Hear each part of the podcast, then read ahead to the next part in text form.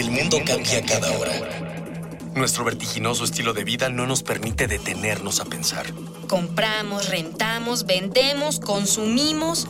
Todo lo que hacemos o dejamos de hacer tiene consecuencias para el mundo. ¿Cómo enfrentar los grandes retos de nuestra época? ¿Cómo reducir nuestro impacto en el ambiente? El Programa Universitario del Medio Ambiente Puma y Radio UNAM presentan Ambiente Puma.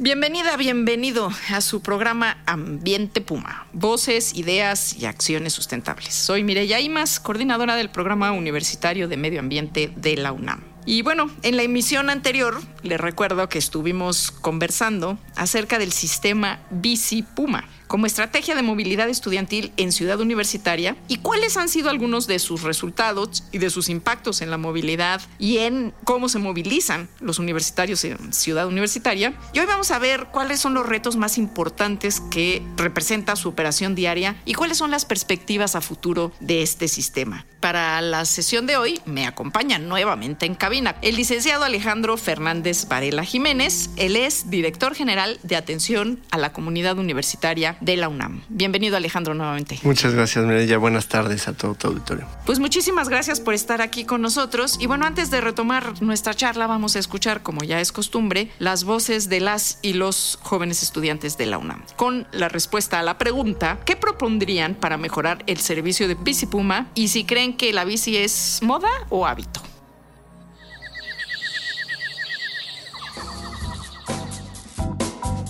¿Cómo lo mejorarías? Pues es que creo que está muy junta la ciclopista y donde camina la gente, por ejemplo, por aquí por la facultad y luego no hay espacio, o sea, no, o sea, mejorarlo eso el camino.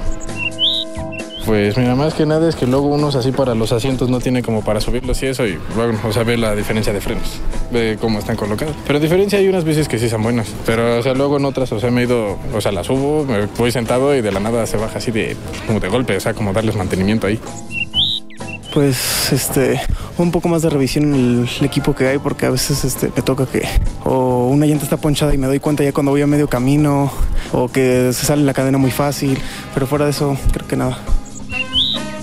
Sí, podrían ampliar el horario o ser a veces más accesibles porque luego no te las quieren prestar porque las están renovando. ¿Crees que el uso de la bici es una moda o existe un cambio en los hábitos de movilidad de las personas? No, sí cambia la actitud, incluso los hace como que más, o sea, como que les dan ganas, por ejemplo, en lugar de ir solo hasta su facultad, como que se dan todo el circuito y, o sea, como que los motiva más. Pues depende mucho de, o sea, porque hay unos que sí lo hacen por moda y otros lo hacen como por gusto. O sea, porque muchos otros lo hacen por seguir a los demás. Yo, yo pienso eso. O sea, porque unos, o sea, por ejemplo, o sea, yo lo uso, pero porque ahorita tengo que ir allá derecho. Aparte que mi papá me está esperando allá. Pues bueno, activa, es como activación física. No solamente estar como así en el Pumabús y eso que ya estamos acostumbrados a lo de la ciudad, sino tomar como, pues un poquito más de, de actividad física. Yo creo que sí cambia las actitudes. Bueno, a mí en particular me ha ayudado mucho. Generalmente era muy sedentario, pero desde que uso la bicicleta como que busco moverme más. Entonces sí, creo que no, no, nada de moda. No, yo creo que sí cambia los hábitos. Creo que cambia los hábitos, ¿no? Porque pues ahora sí que ya no utilizarían bueno, algunos ya no utilizan casi el, el Pumabús, más que nada para no contaminar, ¿no?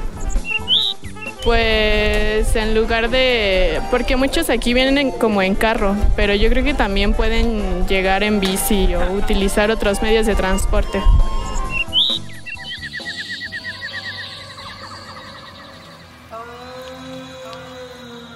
Alejandro, pues muchísimas gracias por estar aquí con nosotros otra vez eh, platicando del Bicipuma. Escuchamos algunas de las voces de, de, los jóvenes y las jóvenes universitarias que hemos entrevistado para este propósito. Y hay un tema interesante que plantean los jóvenes, el tema del horario, ampliar el horario. Entiendo que lo comentábamos en la sesión pasada, el horario vespertino, pues es un poco más complicado en términos ya de seguridad, la hora de cierre, pero ¿habría posibilidades de ampliar este horario? ¿Cómo, cómo lo están evaluando ustedes? Sí, por supuesto, y como como lo comentábamos en, en la emisión anterior, nuestra prioridad es la seguridad. ¿no? Entonces, la única limitante en la intención de ampliar el horario es eh, básicamente el de la seguridad y en este caso lo nocturno, ¿no? la, la iluminación en, en la ciclopista. Para que no choquen unos con otros. De noche podría ser un poco más complejo. En la velocidad caminando no hay ningún riesgo. Entonces, eh, eh, lo que queremos es ampliarlo al menos a las 7 de la noche, dependiendo de los horarios. Mientras tengamos luminosidad Bien. natural, tendríamos el- el- la intención es programar este servicio y estamos platicando con nuestra delegación sindical al respecto para ampliar los horarios. Así es, digamos que en el horario de verano sí tenemos luz hasta esas horas, en el horario de invierno se nos complica un poquito más, pero bueno, pues ahí habrá que ir afinando este asunto y cuéntanos cuál ha sido la participación de la comunidad para cuidar y hacer que funcione el sistema. Yo creo que la, la comunidad que, que participa de manera frecuente en el programa está muy comprometida con estos, con estos temas, eh, no solo en, en el aspecto de, del transporte, sino precisamente en estos sistemas de movilidad sustentable. Están nuestros jóvenes universitarios, creo que creen y creo que van para allá quienes lo usan. Por supuesto que a nosotros nos gustaría que lo usaran toda la comunidad universitaria que visita Ciudad Universitaria, ¿no? Aunque no nos diéramos abasto a ver cómo le hacemos para crecer el programa, pero que todos lo usaran. Pero quienes lo utilizan, estoy casi seguro que en un porcentaje muy alto están comprometidos con el tema de la protección del medio ambiente que da como resultado cualquier transporte de movilidad sustentable. ¿Cuáles son las recomendaciones para genéricas así para los usuarios del sistema para que podamos hacer un buen uso del sistema? Necesitamos, por supuesto, una cultura vial. Lo veíamos hace eh, un par de días que se publicó el nuevo reglamento de tránsito del Distrito Federal que nos, nos demuestra para dónde va la ciudad en este caso, pero por supuesto el mundo y la universidad fue siempre ejemplo y debemos de seguirlo siendo. El nuevo reglamento de tránsito nos enmarca como la prioridad los peatones. En segundo término, las bicicletas. Y así en orden el transporte público, por supuesto, carga y vehículos particulares para el uso de las vías. Lo mismo tenemos que tener cuidado aquí en nuestra ciclopista porque efectivamente hacemos ahí varias intersecciones donde cruzamos con peatones, ciclistas y vehículos, ¿no? Donde creo que la mayor complejidad en, donde- en- donde tenemos que poner especial énfasis es en nuestros usuarios, recordarles que la ciclopista es por donde deben de transitar, siguiendo las medidas de seguridad correspondientes, ¿no? Aunque tengamos prisa, hay que tener cuidado con el uso de la bicicleta. Y para nuestros compañeros alumnos, también trabajadores, saber que la ciclopista es para las bicicletas y no para el tránsito de los peatones porque puede generar un accidente. Los accidentes que tenemos que son menores, pero cuando los tenemos son sobre todo de bicicleta pe- peatón, ¿no? Que no que alguno de los dos no cumplió con esta cultura de respeto vial. Sí, claro, hay algunos espacios que son cruceros conflictivos, ¿no? Como se les llama elegantemente, que pues sí hay que poner más señalización, quizás resolverlos de otra manera, porque ese es un gran tema, ¿no? En el momento en el que hay espacios donde confluyen los peatones con los ciclistas y generalmente pues llevan la peor parte los pobres peatones, como siempre eh, y en cualquier lugar. ¿Cuáles son las recomendaciones para los usuarios del sistema? Lo primero que yo diría, nuestra recomendación número uno, utiliza el casco. Este, Oye, yo nuestros- sí he visto muchos de nuestros chicos que lo traen amarrado ahí lo, en el lo usan de codera. La- nuestro casco finalmente casi siempre es utilizado como codera. Entonces utiliza el casco porque es la diferencia entre un accidente menor y algo que pudiera tener una mayor complejidad, ¿no? Entonces utilizar el casco están desinfectados, se lo señalamos a los usuarios, pero tienen cierta resistencia a, a utilizarlo. El segundo punto, revisa la bicicleta antes de salir. Por ahí había algún comentario que tenía ponchada la llanta y se dio cuenta a la mitad del camino, lo cual se me hace un poco complejo llegar a la mitad con la llanta ponchada, pero por supuesto revisar lo básico, cadenas, llantas y, y frenos de, de inmediato. Y por supuesto cumplir con las reglas de seguridad. Y una muy importante, y más en estos días de alta tecnología, no audífonos. Porque no escuchamos sí, se lo que vuelven puede autistas, pasar. ¿no? ¿no? Y claro, alguien les puede avisar, cuidado, pero pues si vas conectado ahí a tu música a todo volumen, no te enteras de lo que está pasando a tu alrededor. Y eso funciona para todos, ¿no? Para el peatón, para el ciclista y para el del coche. También en aquellos cruces complejos. ¿Cómo ¿Cómo podríamos ayudar a mejorar el Puma todos? Usándolo. Yo diría, la invitación a nuestra comunidad es utilizar este sistema, que por ahí la pregunta era si se trataba de una moda. Bueno, no está mal que sea una moda, pero que sea una moda para quedarse, ¿no? Esas modas que lleguen para quedarse. Sí, siempre debe ser una moda cuidar de nuestra salud y cuidar al mismo tiempo de la protección al medio ambiente, ¿no? Creo que es un gana-gana. La utilización de la bicicleta como transporte sustentable tiene puros beneficios y ningún aspecto negativo. Así es. Vamos a seguir platicando de esto. Recuerde que estamos recibiendo sus participaciones a través de Twitter en arroba pumambienteunam, en el Facebook, en el programa universitario Medio Ambiente, en el correo electrónico en info arroba puma.unam.mx. Nos interesa muchísimo que nos plantee sus dudas, comentarios, ideas. Recuerde que este espacio lo construimos entre todas y todos. Con sus voces, ideas y acciones estamos haciendo comunidad. Y vamos a escuchar la siguiente cápsula que lleva por título Oxford, pueblo bicicletero.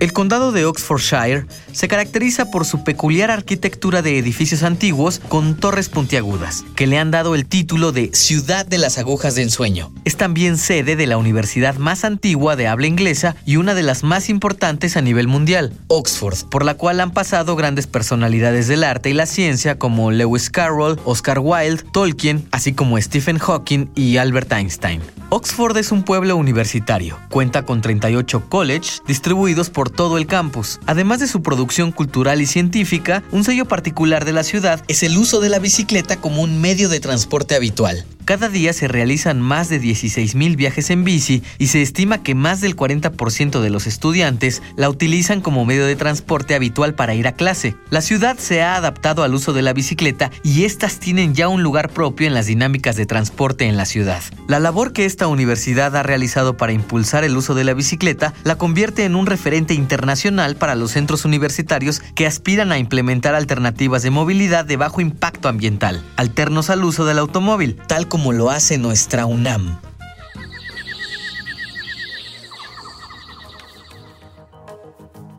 Y me comentan que hay una bicicleta nueva, un proyecto, un prototipo de bicicleta. Cuéntanos qué, estamos qué, muy contentos. En la experiencia de 10 años de Bicipuma, eh, por supuesto que adquirimos algunas veces bicicletas comerciales, en algunas eh, otras ocasiones. Lo que nos demostró la experiencia es que lo que más nos era de utilidad era armar las bicicletas nosotros en nuestro taller, porque teníamos que armarlas con las características específicas que ya sabíamos que tenían una mayor durabilidad en Ciudad Universitaria y para los usos que nosotros le dábamos. Sí, no, no son bicicletas de carreras, no son bicicletas elegantes, son bicicletas de uso rudo. Pero muy funcionales. Entonces, una vez que este fue lo más claro para la obtención de, la renovación del parque de bicicletas, que obviamente es permanente, se nos antojó la idea de tener nuestra bicicleta Puma. Padrísimo. En, el CD de la Facultad de Arquitectura tienen bicicletas padrísimas, pero hicimos la petición específica y de hecho ya se diseñó la bicicleta Puma. El cuadro, digamos, los componentes